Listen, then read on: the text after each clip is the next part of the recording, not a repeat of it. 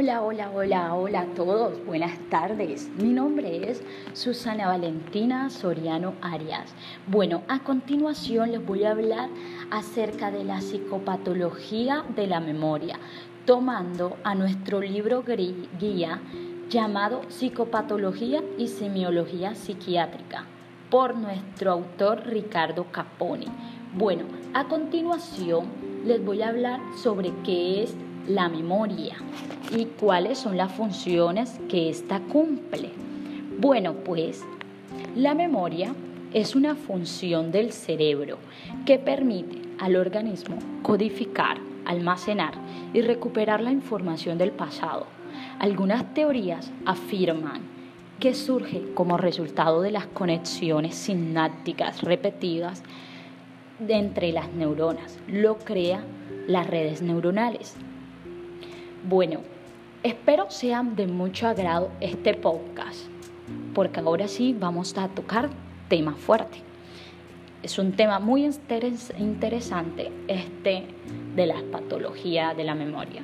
Bueno, pues en el proceso de memorización se describen cuatro etapas, a cada una de las cuales se le ha denominado como tipos de memoria, ya que se observan cierta funcionalidad independiente entre ellas, tanto en el transcurso de vida como en la enfermedad y en la anormabilidad. Estas etapas son la memoria de fijación, que en esta fase se captan los materiales a través de la sensación y percepción y se procede a fijarlos en la estructura y organización psicobiológica. psicobiológica. Esta capacidad va aumentando hasta la pubertad y luego con el tiempo va declinando, haciéndose muy evidente su déficit en, en personas seniles. También tenemos la memoria de conservación, que está, una vez fijados en la estructura y organización psicológica para los hechos, para que los hechos puedan ser evocados posteriormente, deben, ser, deben poder conservarse. La capacidad de conservación también dependerá de los factores que mencionamos para la fijación. Sin embargo, debemos señalar acá un factor natural que afecta necesariamente la conservación, que es el olvido. La memoria de vocación es la fase que la membria, membranita actualiza los hechos pasados que están conservando, llevándolos a la conciencia, estableciéndoles así el enlace entre el pasado y el presente. También tenemos por último nuestro cuarto tipo de memoria, que es la memoria de reconocimiento y ubicación temporal. En esta última etapa el proceso de la memoria realiza la, identificación del hecho evocado, el que además debe ser reconocido como un hecho del pasado, agregándole a la imagen el recuerdo, aspectos que hacen posible su ubicación en el tiempo. Espero les haya gustado nuestra definición de memoria y ahora vamos a hablar acerca de los trastornos cuantitativos de la memoria, que vendrían siendo la amnesia de fijación, amnesia de conservación, amnesia de vocación, hiperamnesia, y los vamos a mencionar uno por uno. Bueno, pues tenemos a la amnesia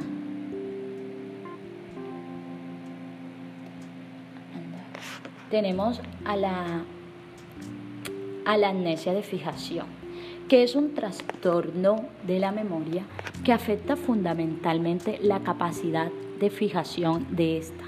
Los enfermos se encuentran así imposibilitados de evocar hechos recientes, conservando la capacidad para evocar hechos antiguos. La amnesia de conservación corresponde a un tipo de amnesia de vocación, pero en la amnesia de vocación propiamente tal, el trastorno fundamental radica en la incapacidad de actualizar hechos pasados que sí están conservados, que sí están conservados y que el paciente ha evocado en otros momentos. También tenemos la amnesia de evocación, que este trastorno consiste en la alteración de la memoria que afecta fundamentalmente la capacidad de evocación. El paciente tiene dificultad para actualizar el recuerdo de las vivencias experimentadas, fijadas y conservadas anteriormente en otra oportunidad, en otra oportunidad que haya sido evocada.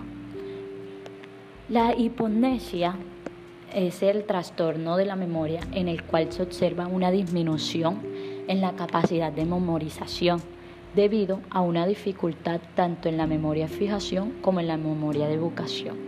Estas dificultades se relacionan en los factores que describimos como condicionantes de la capacidad de fijación, conservación y evocación, que son la atención, concentración, estado afectivo y otras variantes personales. También tenemos la amnesia diferenciadas, que son trastornos en el que se afectan los recuerdos correspondientes a una determinada área sensorial. Así existe la amnesia visual, auditiva, la nomativa, etc. También tenemos la amnesia global, que en este caso la amnesia afecta tanto a la memoria de fijación como a la de evocación. Los enfermos muestran un mayor o menor grado de orientación temporoespacial dependiendo de la gravedad del compromiso amnésico.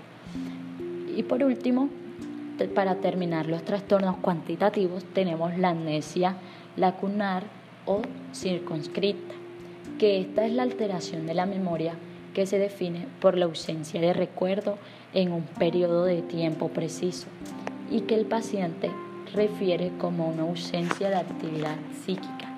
En el lapso de tiempo, formas especiales de amnesia circunscrita son la amnesia anterógrada, que se, que se extiende variablemente a partir del momento en el que instaura este trastorno. Bueno, espero le haya gustado los trastornos cuantitativos. Ahora vamos con los trastornos cualitativos de nuestra memoria, que vendría siendo la pseudo, pseudoreminiscencia, que este término se denomina para la remuneración patológica de eventos no acontecidos ni experimentados por el paciente. Este término integra tres fenómenos psicopatológicos de la memoria el primero se refiere a una deformación de la realidad contemporánea reciente y los dos últimos al pasado. Y es por esto que su denominación proviene del término de fábula, un cuento sobre acontecimientos irreales. Tenemos al pseudología, que este trastorno se llama, también es llamado mitomanía o mentira patológica, que se caracteriza por una deformación del recuerdo. El paciente refiere hechos, narraciones y aventuras que están modificadas, distorsionadas con el agregado de detalles inexactos y cambios más o menos sutiles o más, más o menos groseros. Es habitual observar en ellos, en estos pacientes, a medida que se desarrollan un relato, la necesidad afectiva de atraer a los demás, ser el centro de, de, atracción y les gusta aún fanfarronear. También se puede apreciar un intento de justificación o excusa sobre los hechos que serían de importancia para, para este mismo paciente. También tenemos la fabulación, que en esto los pacientes toman, toma por recuerdos auténticos fantasías de imaginación. Se produce la falsificación retrospectiva, que el fabulador es un cronista falso, ya que presenta testimonios falsos y engañosos de sus vivencias de sus vivencias. En cambio, es un, actor identificado con su papel. También tenemos por último para terminar las las la, las perdón las para terminar las pseudologías tenemos a la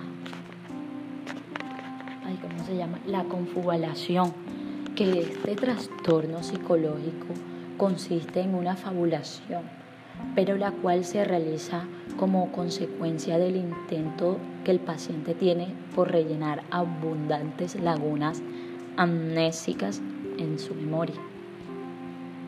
También tenemos la criptonesia, que este trastorno afecta fundamentalmente a la memoria, reconocimiento y localización. El sujeto considera honestamente como propios una idea o un conocimiento de procedencia exterior y ajena.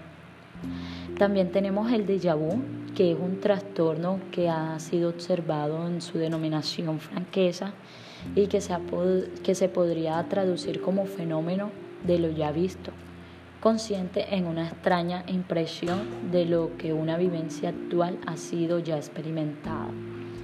Bueno, pues ahora seguimos con la paramnesia reduplicativa, que este término se refiere a un peculiar trastorno amnésico, en el cual el paciente declara estar ubicado en dos lugares simultáneamente. ¡Wow! ¡Qué impresionante, ¿no? Bueno, uno de los lugares es habitualmente correcto, mientras el otro corresponde habitualmente a un sitio vecino, a la casa del paciente o incluso a una pieza de su casa. Un paciente, tenemos un ejemplo, un paciente decía estar en el hospital psiquiátrico, en su dormitorio, en su casa. También tenemos la amnesia psicogénica, que este trastorno psicopatológico en la memoria concierne que el paciente niega recordar hechos pasados ya sea por el carácter traumático de estos, ya por una motivación ganancial, sea disociativa o, o simuladora. La amnesia psicogenética puede ser ah, circunscrita, que, que compromete un tiempo relativamente corto o selectiva. Algunos aspectos son recordados y olvidados y también puede ser generalizada. Este sujeto olvida su situación vital y su propia identidad. Y por último, también puede ser continua, que comenzó en un momento preciso y continúa hasta el presente. La conducta durante el periodo amnésico es armónica y coherente. Y, y con esto hemos terminado nuestra psicopatología de memoria. Espero les haya gustado y nos vemos en otro siguiente episodio de podcast.